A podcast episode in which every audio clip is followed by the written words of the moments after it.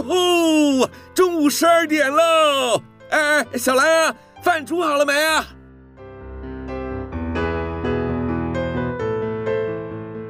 您现在收听的是云端新广播，FM 九十九点五 New Radio，最自由的新声音。现在收听亲子加油站，有办法改善小兰跟我的亲子关系吗？应该有机会吧。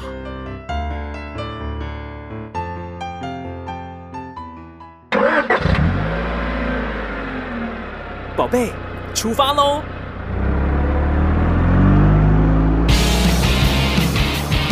亲子加油站，帮您加满教养正能量。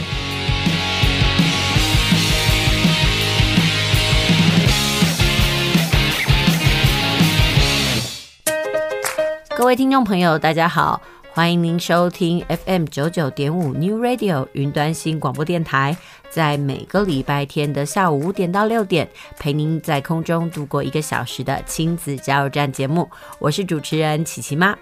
这个礼拜呢是这个二二八假期哦，明天还有一天假，不知道听众朋友你们有没有举家出游的计划呢？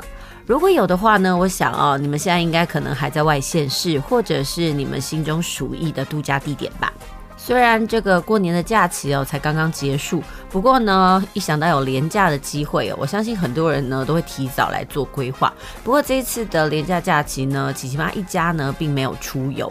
呃，其实最根本的原因就是因为我们家有一个国中生啊，那我们家因为是念私校的关系哦，功课压力比较重，然后呢，有时候呢。呃，六日呢是才可以出门呢去补习的机会，所以呢，在孩子升上了国中之后呢，琪琪妈一家呢，呃，对于六日来讲啊，就已经没有所谓的出游的规划。那每次想到这件事情呢，我就会才非常的对不起我们那个还在国小阶段的孩子啊，因为呢。在国小阶段的孩子，好不容易的连假呢，其实我都很希望说可以带孩子出游，但是呢，遇到这个家有国中生的话呢，我就觉得，哎，要请假的话呢，难免就会觉得，哎，是不是课程没有办法补上，或者是因为作业很多赶不完哦？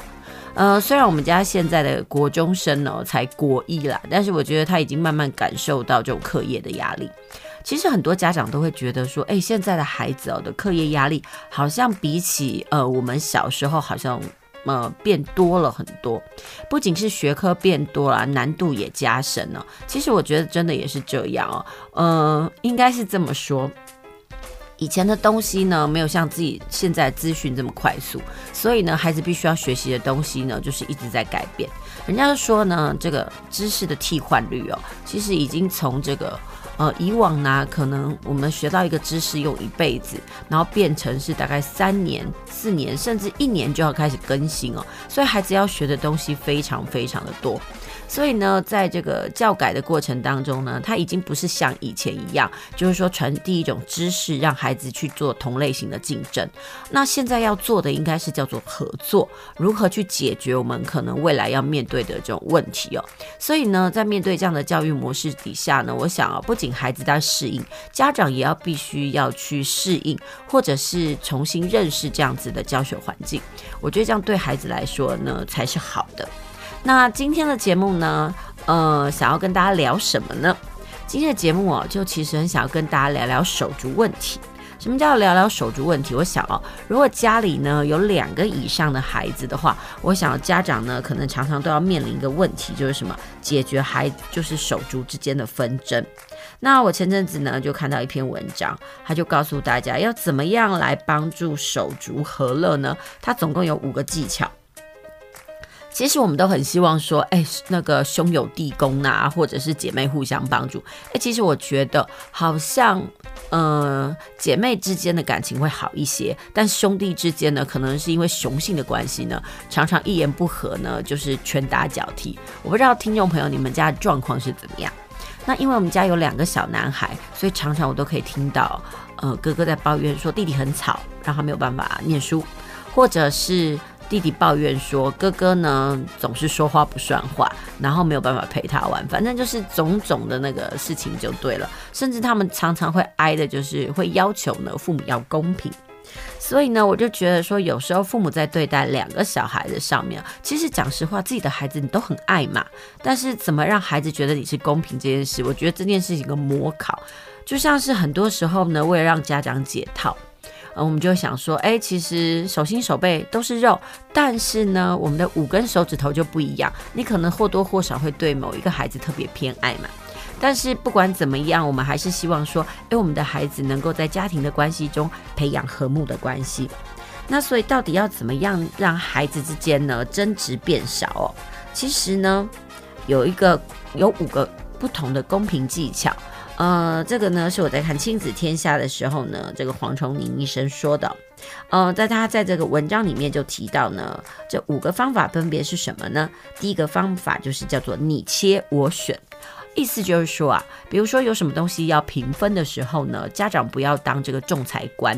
你要做什么事呢？你就比如说你现在有一包糖果想要分给你家的小孩，以前呢我们可能就自动帮他分好，那孩子一人一半。但是不管你怎么分，家长可呃孩子啊，可能都会觉得说啊哥哥分到的就是比较大颗。其实讲实话，家长根本没有那个心眼，但小孩就是会这么想啊。所以怎么办呢？所以这个公平技巧一有就叫做你切我选。什么意思呢？就是说呢，叫那个孩子呢，他们比如说家里有两个手足啦，或三个手足，就让他们自己来分。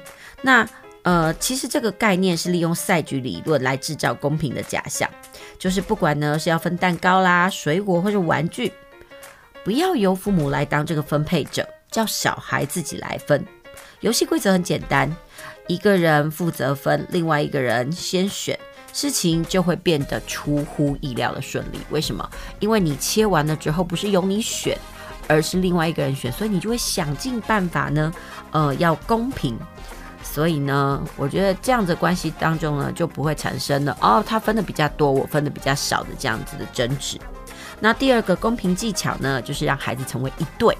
意思就是说，其实有时候我们家里如果有两个以上的手足，我们难免啦，家长都会比较。比如说，哎，你看这个哥哥比较乖，他都会自己去念书；或者是你看这个弟弟比较乖，他都会帮忙做家事。所以呢，其实不要这样子，因为你如果这样子做的话，孩子就是会有一种被我们引导出来的比较心理。所以呢，最好的方法就是让孩子有合作的关系，不管在任何的事情上面，都尽力的称赞他们的团队合作。例如呢，他们在做家事的时候呢，可能一个人帮忙提水啦，然后一个人负责拖地。那等他们做完的时候，不要忘记哦，适时的赞美跟鼓励他们，然后说呢，他们是最强的家事小帮手。意思呢，就是说啊，如果我们把这个手足啊送作堆的时候呢，用这个奖励跟称赞，可以那个凝聚他们之间的关系。不过呢，有一些家长就会说，哎，怎么可以都是鼓励呢？如果两个一起摆烂的时候怎么办？那是不是有些家长会喜欢用连坐法？比如说你没有做到，你没有管好，另外一个就遭殃。那其实这样子的方法在学校里面也会常常出现哦。比如说在一整排里面呢，大家就是呃命运共同体。比如说有个学生呢，他作业没有写，然后整组又扣一分，然后呢累积的分数变多，到全班最多的时候，那一组呢就要变成去打扫。那说真的，这样真的是无助于团队合作啦。因为呢，如果一旦定下连坐法的规定的时候呢，这种合作关系就会崩解了。而且啊，人跟人之间很容易互相指责哦。那如果想要缔造这种手足之间的合作关系啊，其实呢，嗯、呃，就是让他们同一队，然后用鼓励的方式呢看待他们的完成。我觉得这是一个很好的方式哦。好，那第三个合作公平的技巧是什么呢？其实呢，就是父母啊，不要当仲裁官。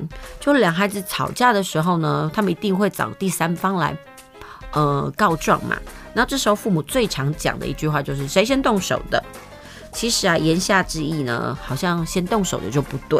说真的，不管是谁先动手，但是有时候像我们家的状况就是，哎，可能是哥哥先动手的，但是哥哥就会说，因为我被弟弟真的吵得受不了，跟他讲他都不听，然后又在那边捣乱。那你告诉我，弟弟是不是很欠打呢？但是你又不能跟弟弟说，你活该，谁叫你要吵哥哥？这样感觉之下，好像你又是偏颇站在哥哥的立场。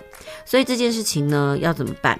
就是啊。不要去跳入这种吃力不好、讨好的窘境，是因为呢，父母一旦介入孩子的争执时，最重要的已经不是判别这个谁对谁错了，所以这件事情呢还蛮麻烦的。所以如果可以的话呢，我们也不要去判断对错，我们只要聆听就好了。就是呢，重请呃两方呢描述一下到底事实的状况是怎么样，而且重述一遍，让他们可以理解对方的行为跟动机，然后尽力从孩子有限的语言当中呢还原来现实。其实有时候现实状况被说出来的时候呢，对孩子来说就是一种疗愈。嗯，有时候呢，孩子就是会站在自己的想法啦去想，没有办法去理解哦，呃，为什么他跟他会被对方打？我说真的，就像我们家的琪琪啊，有时候就是呃，哥哥在写作业的时候，然后呢，他就觉得他做了一个积木，他就很想要跟哥哥分享，但是哥哥就很想要算数学，所以这两兄弟呢，因为一个是国中，一个是国小，就是学业环境不同，所以呢，他们在面对这样的生活的时候就会不一样。那。弟弟就会觉得说，哥哥是我最好的玩伴，你在家你不听我讲，你不跟我分享，我好无聊。但是哥哥就会说，你难道就不能自己玩吗？其实我觉得孩子真的各有各的立场。所以呢，这件事情该怎么办？就是不要给孩子贴标签，然后我们针对的是事件，而不是人，来帮孩子解决冲突的源头，而不是只是一副很敷衍的说：“哎，你打人了，你不对，你道歉。”说真的，我觉得道歉这件事情啊，它必须是要有道理的，而不是一味的我们觉得说：“哎，你错了，你就必须道歉。”我们必须要让孩子知道为什么，否则呢，以后呢，所有的道歉都变成徒具形式，我觉得这样并不好。那另外呢，这个技巧四就是说啊，希望家长呢在管理或者是这个手足之间的问题的时候呢，家长真的要管住自己的嘴巴，不要在言语上互相比较。其实现在父母可能都知道，孩子之间不应该互相比较。但是真的落实做到的，其实我觉得很多父母都可能会觉得说，哎，我好像很难呢。说真的，道理人人都会，但是要做到呢，真的很难。而且呢，困难的有时候还不是我们自己做不到哦，是我们四周围的人，比如说长辈啦，那个阿公阿妈啦，或者是那个师长啊，就是说，希望不要让，比如说可能。在学校里面好了，可能这个老师教过哥哥，又教过弟弟，然后就就发现，哎，这个哥哥跟弟弟表现起来，这个弟弟表现比较好。那这个东西呢，当然老师就会提出说，哎，你看你比哥哥乖很多。那讲实话，这件事情如果传到哥哥的耳里，哥哥一定会不舒服嘛。所以呢，这种事情呢，在父母听完了之后，可能我们还要事后消毒，真的挺烦人的。所以呢，每位父母的内心、长辈的内心，还有老师的内心，其实。一定都有比较偏爱的那一位哦，当然这是人性，呃，比较呢真的是无可厚非，但是呢，真的有时候是人言可畏啊。有时候你真的把这样的比较说出来之后呢，就会慢慢的形塑孩子的个性，甚至局限他未来。所以你想哦，如果你的一言一行会影响到你的孩子的话，那你在把话说出口之前，难道不该听看听吗？好了，那最后一个公平的技巧五呢，就是我曾经在节目里面提到的个陪。什么叫个陪？就是个别陪伴。嗯、其实呢，除了不要在手足面前互相比较之外，还有一个方法可以让孩子觉得他是公平的、被爱的。那琪琪妈，我的做法就是呢，我早上呢会接。呃，琪琪去上学，然后在路上呢，我会让他感觉到说，哎，妈妈是他一个人的，因为我会陪他吃早餐，然后在一路上呢，我们会聊聊天。那晚上的时候呢，我就会接琪琪的哥哥下课。那在同样在接他下课的过程当中呢，我可能会带他去吃个点心啦，或者是听听他聊，呃，他一整天呐、在学校的事情。说真的，我真的非常享受这两段，呃，就是交通时间呢、哦，我觉得。有时候你并不是一定得带孩子到哪个地方去出游，有时候只是生活上的关心。我说真的，孩子都能感受得到。你关心他们的生活，而不是只是说对他们有所期待跟要求的话，我相信呢，孩子呢一定都能感受得到。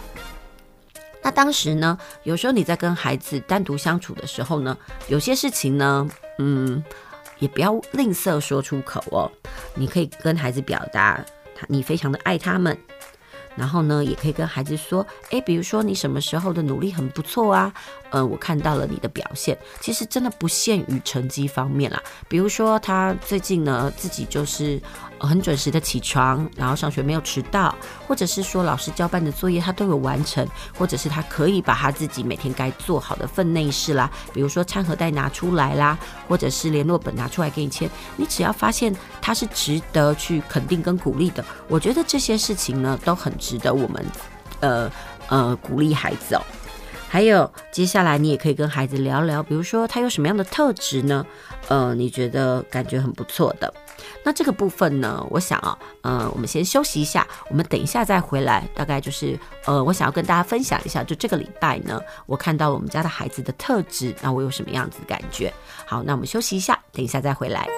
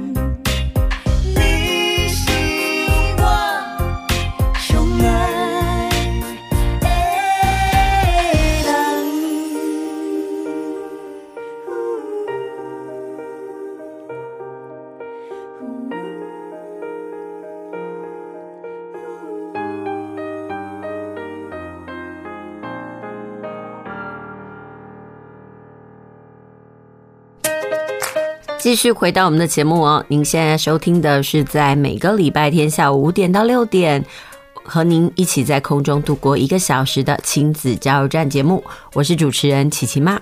在上一阶段的节目呢，我们跟大家聊到如何用五个方法来创造这个手足之间的平和。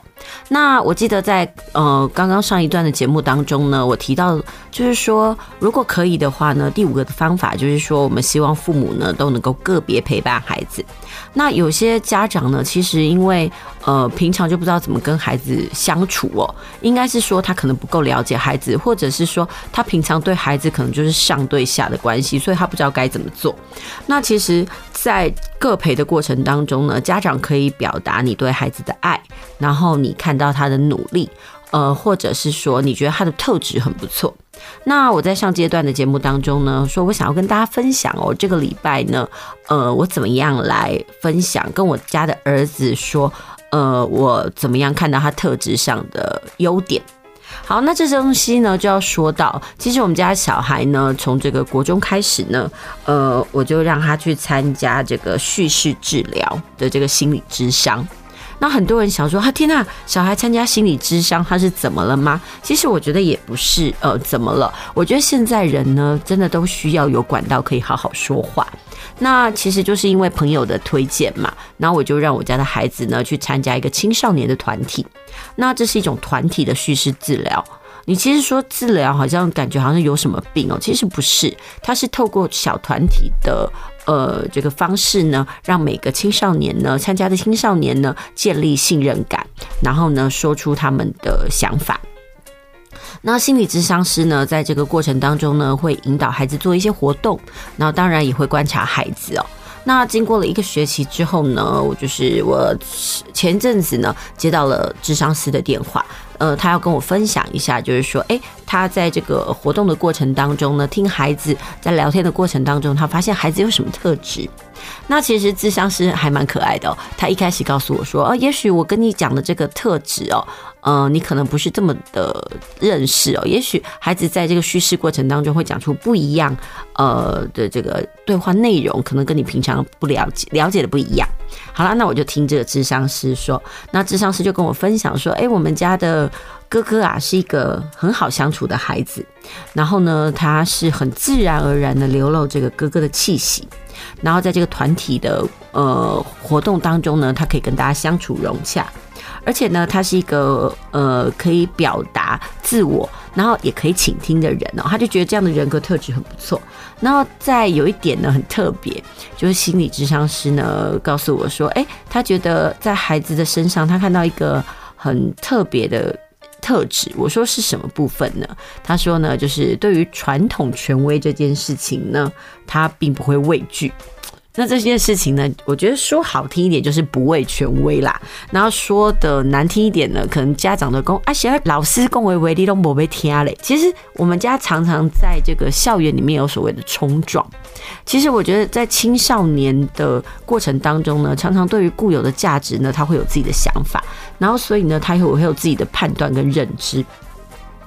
那。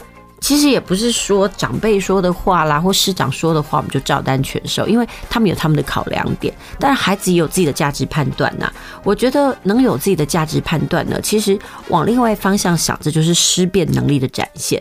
其实有时候我们都说，哎，孩子不会想。但是说真的，如果孩子太会想，针对有一些事情呢，嗯，他太有自己的观点的时候，家长其实也蛮头痛的。所以这个也就是当初为什么呢？我会让我家的孩子去参加这样的叙事治疗哦。我希望他能够在这个对话的过程当中，聆听别人的世界，听别人的声音，培养他的同理心。当然呢，呃，也可以说说他自己的内在。我真的觉得现在是一个很重视表达的时代。如果你家的孩子呢，有表达能力，有倾听能力，我觉得他可能未来出了社会呢，可能跟团体呀、跟人际相处都不会太差。所以呢，在这样的过程当中呢，呃，我听完了心理咨商师说的话之后呢，呃，我就可能在单独陪伴的过程当中呢，呃，去肯定我们家小孩呢，他的思考力，还有他这种当哥哥的特质。说真的啦，国中生都很酷。对于你在讲什么呢？他总是一副好像爱理不理的样子，但是其实你可以或多或少的感受到说，诶，他其实呢还蛮在意你的话。那说真的，其实心理咨商师呢在跟我对谈啊，就是来说明，就是孩子上了这一阵子的心理咨商课的过程当中呢，他有提到在最后的时候呢，他有跟孩子来聊一下就家庭的管教方式。其实身为母亲的我啊，我觉得我还蛮欣慰的。因为他说，孩子在对谈的过程当中提到了我很多，然后呢，他说其实能够当我的小孩很幸福，然后呢，对于妈妈的管教方式呢，他也蛮喜欢的。然后其实听到这个东西的时候呢，我觉得呢，所有当妈妈的辛苦哦，好像都可以覆盖过去。那你也会觉得说，好像你对孩子的付出啊没有白费，因为他懂你，甚至呢，他觉得你懂他。我觉得这个对每一个妈妈来讲，尤其是用心当妈妈的人来说呢，我觉得这就是嗯最实质的鼓励了。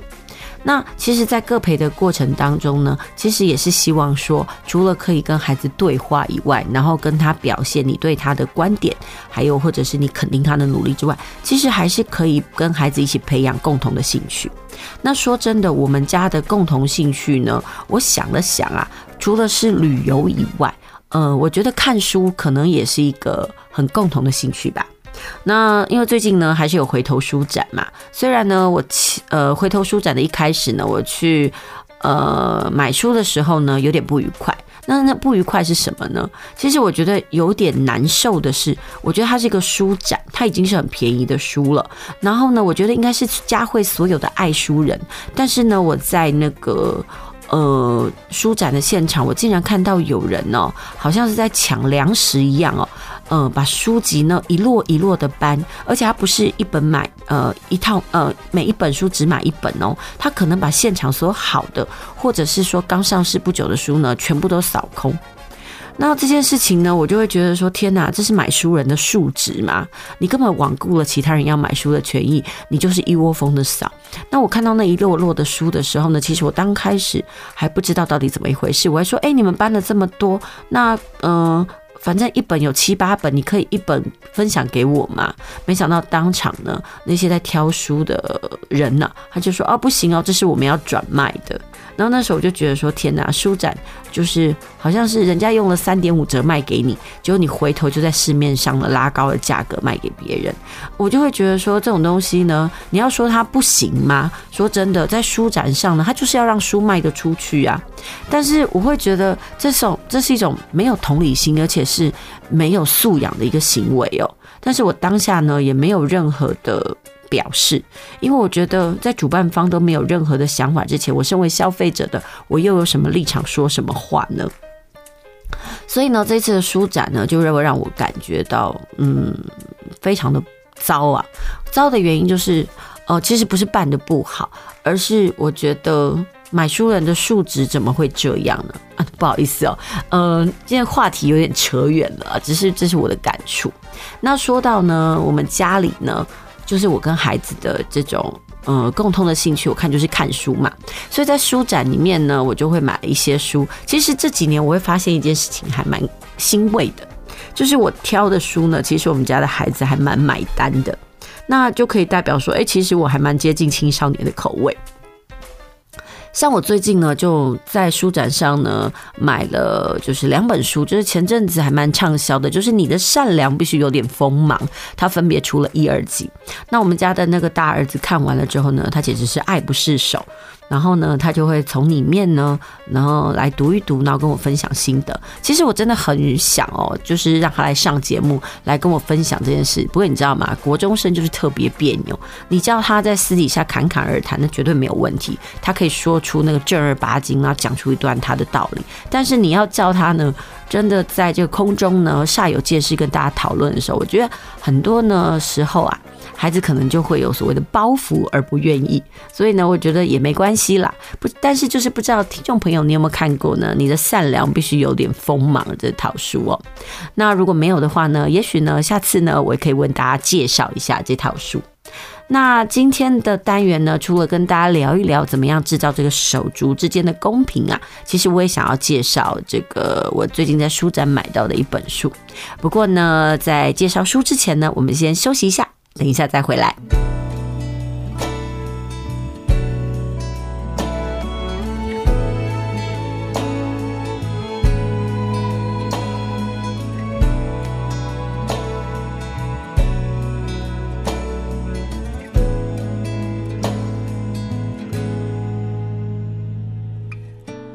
像那掠过你的头鬃。心内感觉足梦，亲像故乡的雨水凉凉，轻轻流过我昔日的梦。已经熟悉遐尼多冬，心愿犹原相共，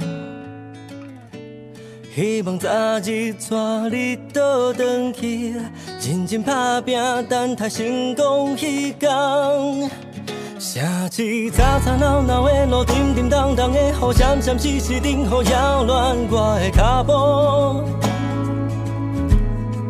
若是我一直找无头路，一直等无出路，一直想无撇步，心爱的，你敢会对我这苦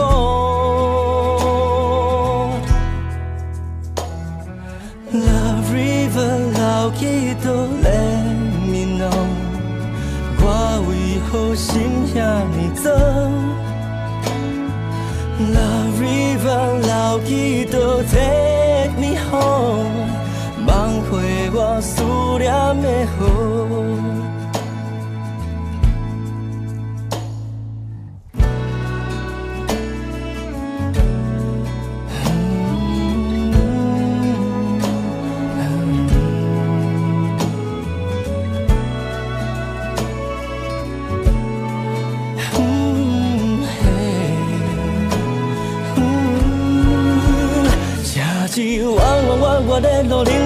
冷冷淡淡的雨，冷冷暖暖等候，变甲遐尼清楚。若是我一直继续爱你，一直继续疼你，一直继续等你到最后，你敢会做我的某？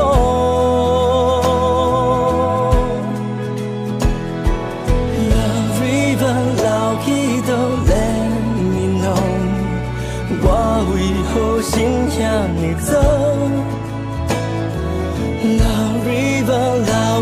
Take me home，放回我思念的河。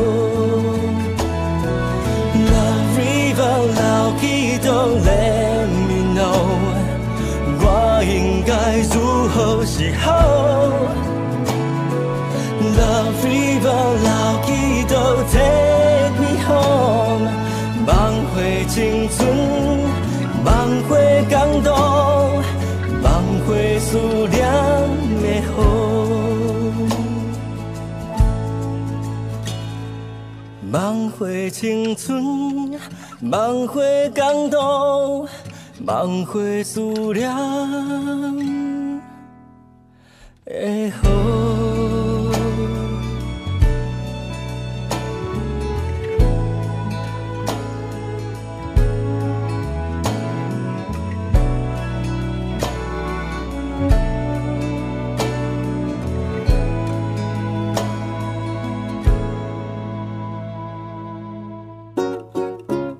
大家来读册，囡仔要学习，爸母嘛爱做回来。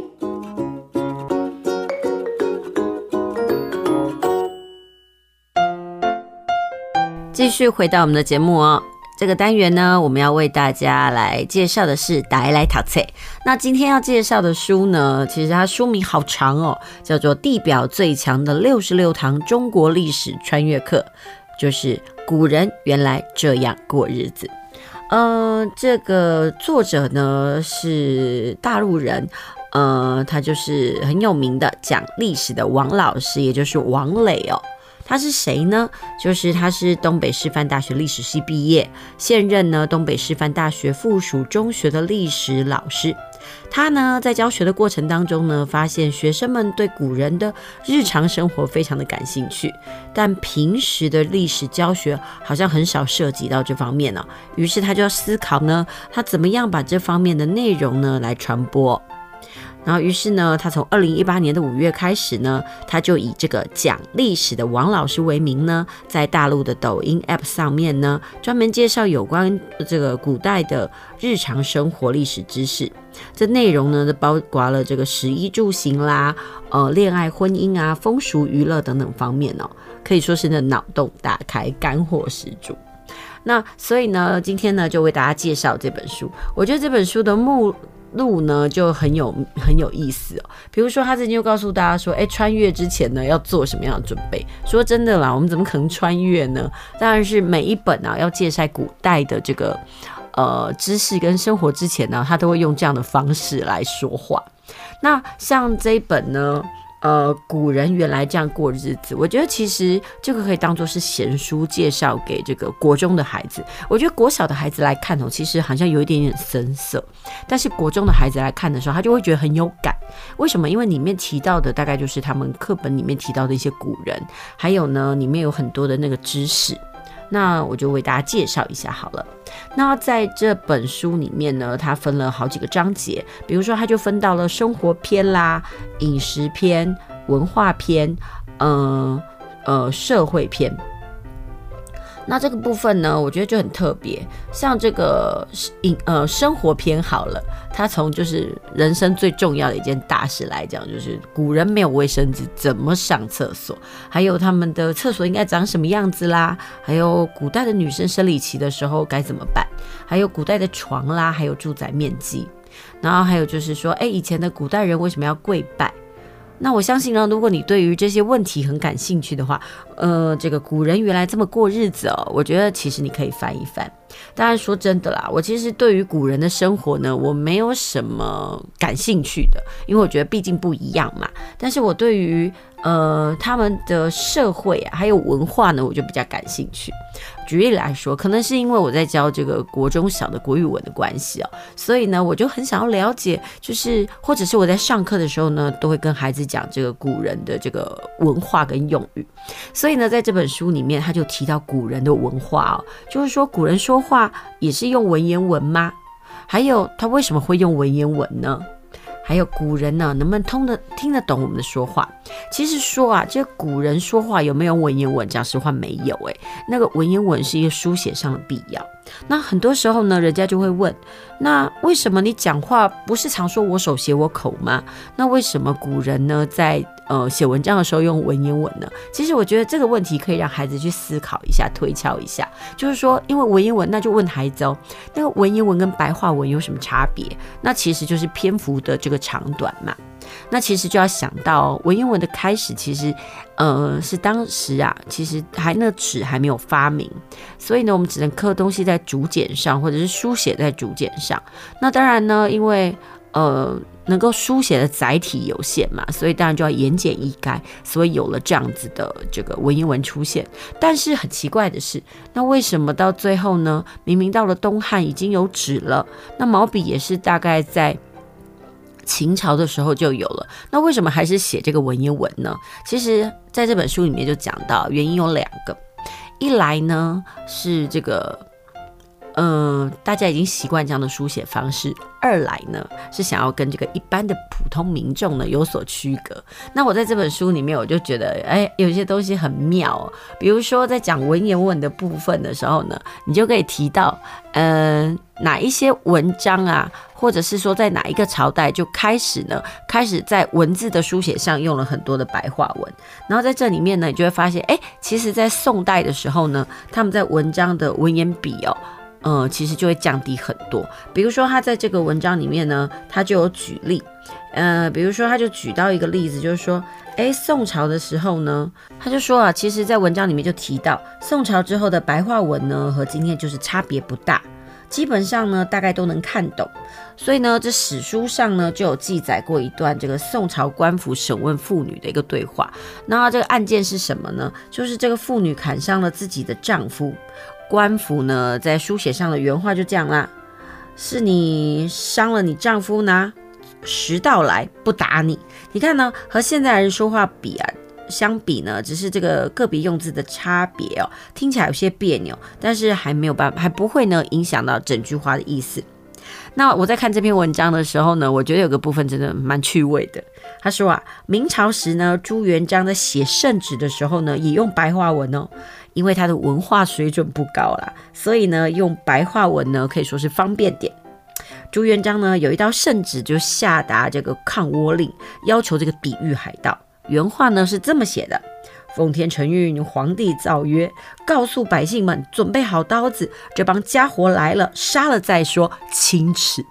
你看、哦，它就只有前面的奉天承运、皇帝诏曰，还有后面的钦词呢，是古呃一般传统的圣旨形式。但你看到、哦、他讲的那些话呢，所以从这里就可以知道说，天哪，这个朱元璋真的是一个没什么有文化内涵的人哦。这么简单粗暴的白话文哦，今天小孩子呢也能听懂，根本就是毫无违和感。所以我就觉得，哎，这本书还蛮有意思的，可以跟孩子这聊一聊。那当然呢，尽管这古人讲话也用白话文，但是也不代表说，哎，我们回到了古代我们就听得懂，因为同样是白话文，古人的发音跟我们现在可能不一样哦。那这时候呢，在这本文章里面就会，这本书里面就跟提跟大家提到，就古人说话能够听得懂吗？那其实，在看这本书的时候，我就觉得说，哎，其实对于国一的孩子来讲哦，他们到了。一年级下学期的时候就要学所谓的唐诗，那其实，在学唐诗的时候，很多孩子搞不清楚平仄，因为讲实话，所谓的平声、仄声哦，呃，平声大家大家还能理解，就是我们现在中文中的一声跟二声，因为阴平阳平嘛。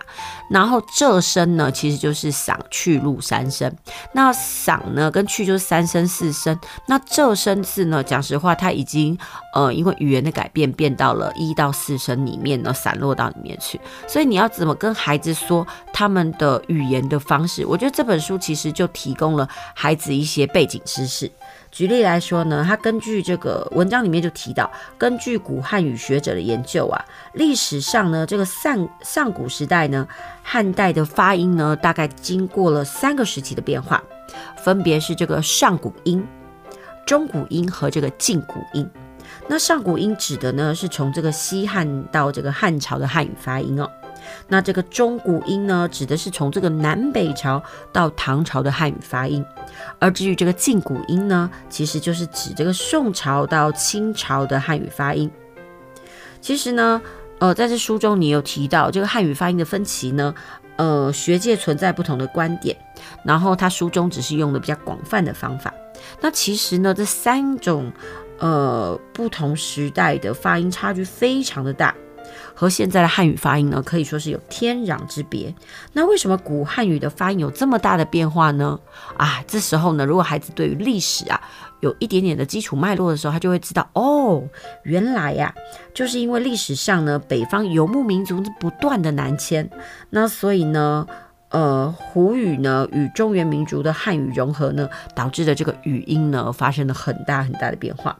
那有的语言学家认为呢，像现在的这个闽南语啦、粤语啊，还有广东的客家话，还有江浙的吴语呢，多多少少都保留了一些古汉语的发音。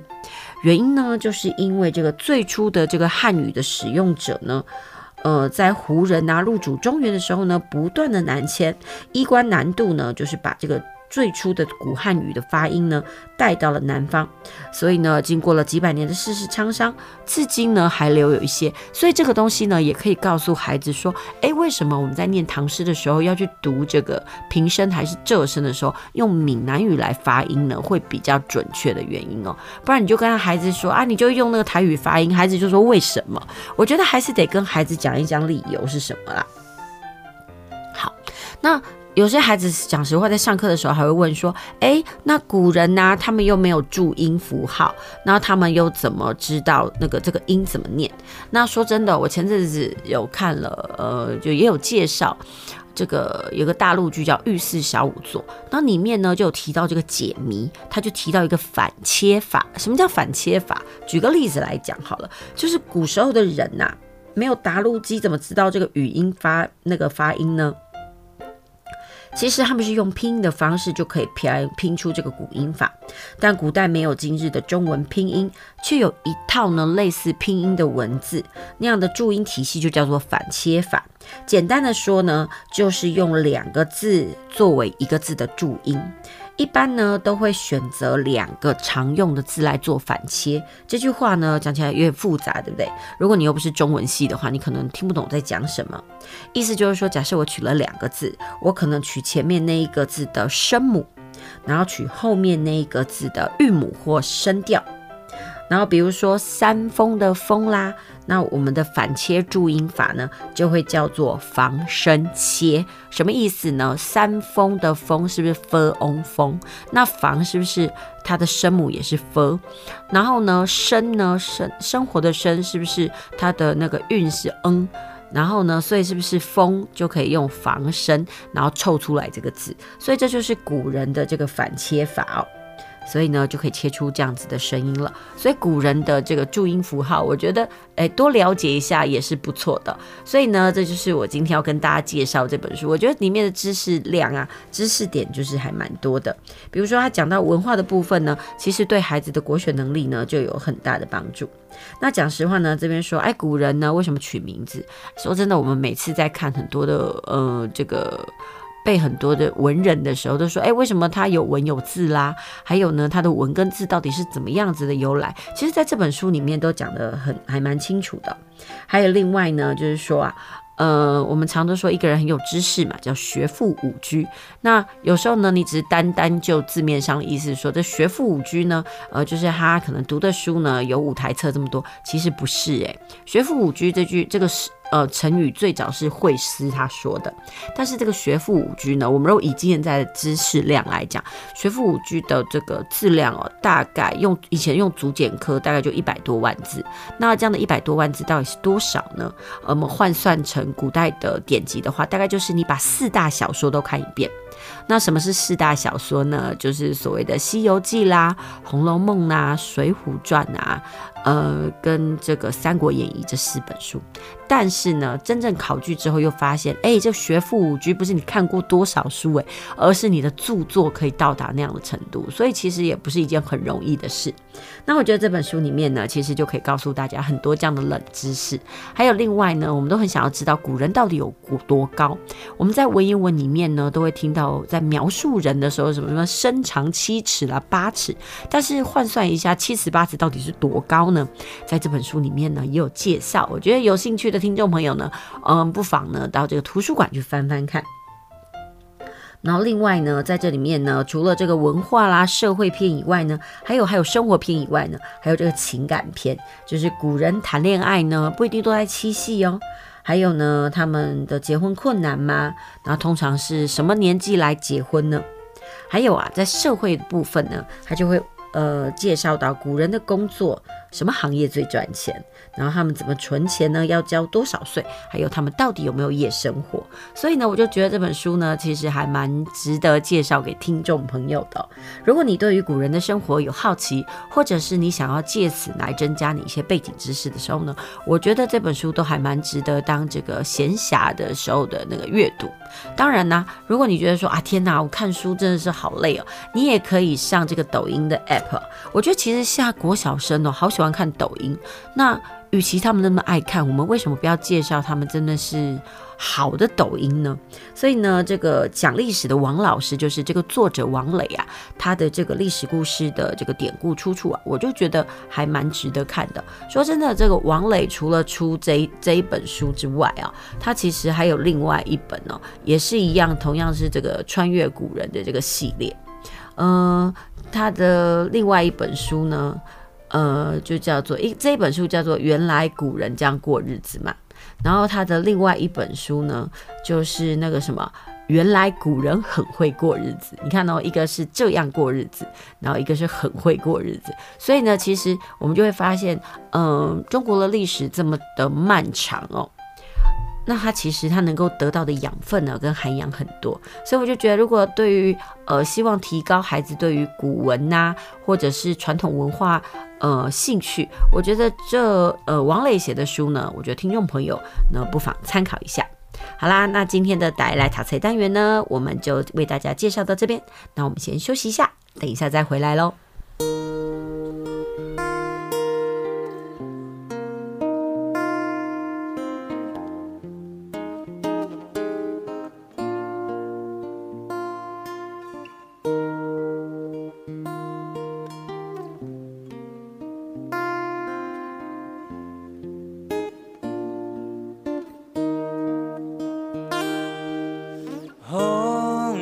吹，吹着你送的被，未来的路，不是遐尼清楚。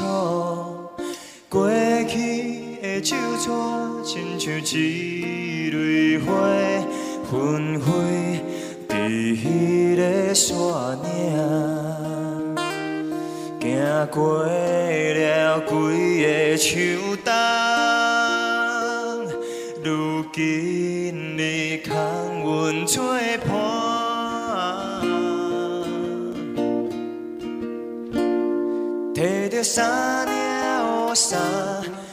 找心内的红。眠梦是毋通拖磨，若是每礼拜日，我是找你无人，你的歌声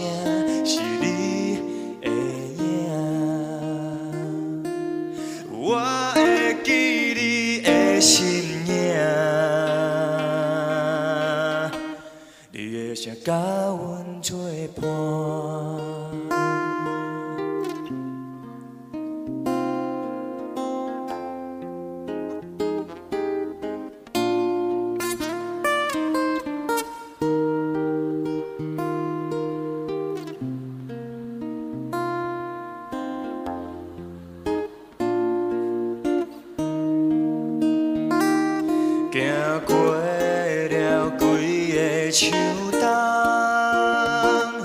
如今你空阮做伴，摕着三领雨衫，走出心内的红，眠梦是毋通拖磨，若是每礼拜日，我是找你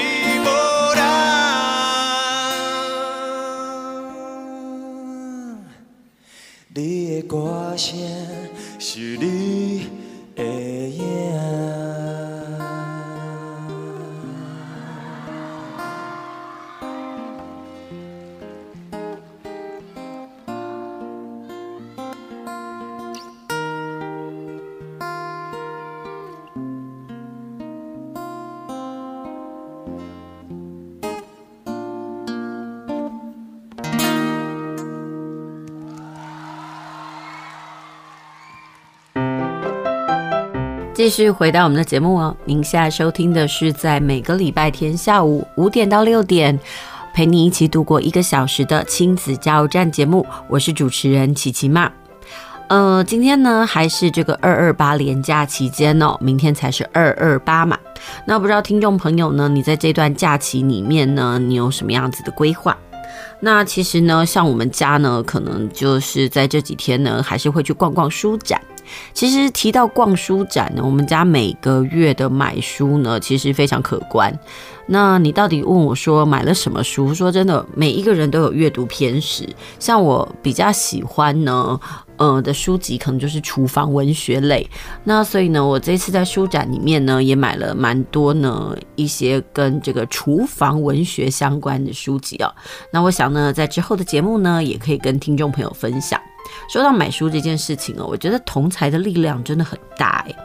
呃，这话怎么说？因为比如说呢，像呃这一阵子呢，我们家的国中生呢就会跟我说，他想要看这个《怪奇孤儿院》。然后这《怪奇孤儿院》呢，他说真的，还有一部曲跟二部曲哦。然后呢，每一部曲大概都有三本。那我就问他说：“哎，那你为什么想要看？”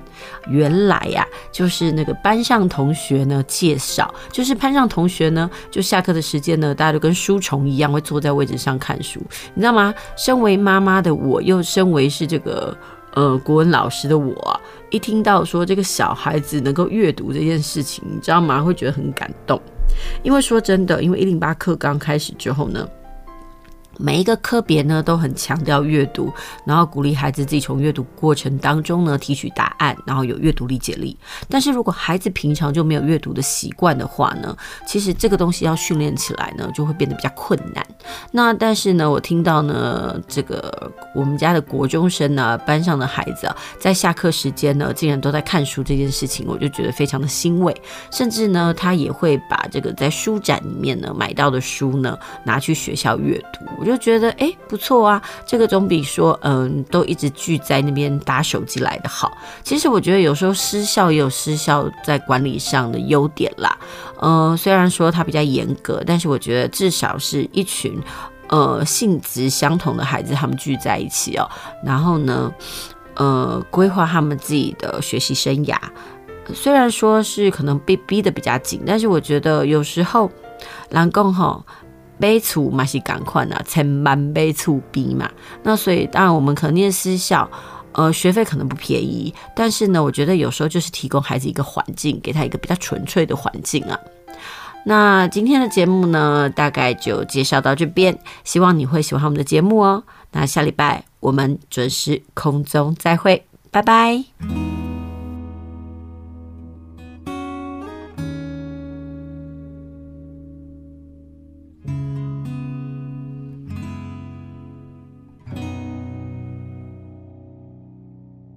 天微微啊光，脚步愈行愈远，亲像在彩色啊，你看着我的时阵，窗外的鸟仔声，敢讲是你在叫阮，叫阮爱起床，爱正常，正三顿。写予你的批，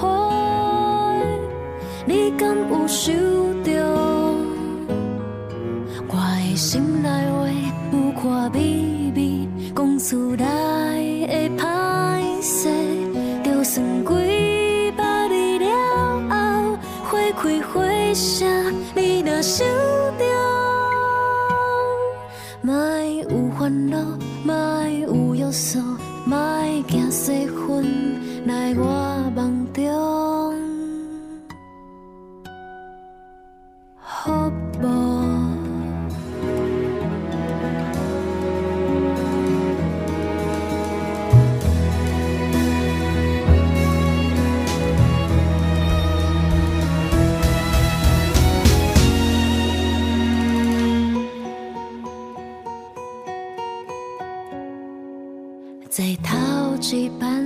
火车，这时间你敢搁咧困？想起囡仔时，你为我做的早餐。